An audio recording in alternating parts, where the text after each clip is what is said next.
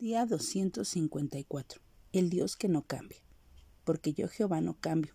Por esto, hijos de Jacob, no habéis sido consumidos. Malaquías 3:6. ¿Cuánto vale tu palabra o un acuerdo verbal?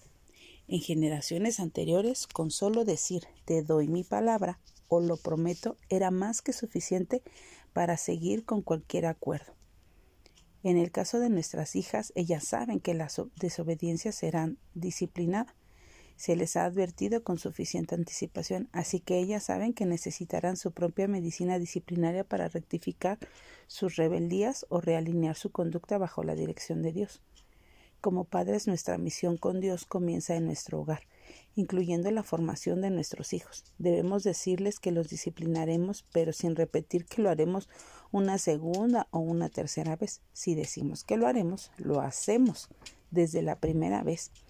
Qué hermoso es saber que tenemos un Dios que no cambia, que sus promesas son fieles y verdaderas, y que a pesar de nuestra desobediencia, Él nos ama y nos disciplina, al igual que un buen padre disciplina a su hijo y lo prepara para una vida futura llena de bendiciones. Cuando mis hijas eran más pequeñas siempre les dijimos la verdad sobre las cosas culturales como Santa Claus, Halloween, Reyes Magos de manera que cuando crecieran comprendieran la diferencia entre las celebraciones del mundo y las enseñanzas verdaderas del Dios que no cambia.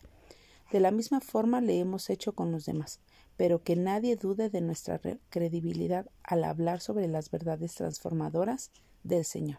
Así que hoy démosle gracias a Dios porque por sus fieles promesas y ayudémonos a preservar con fidelidad en los caminos del Señor.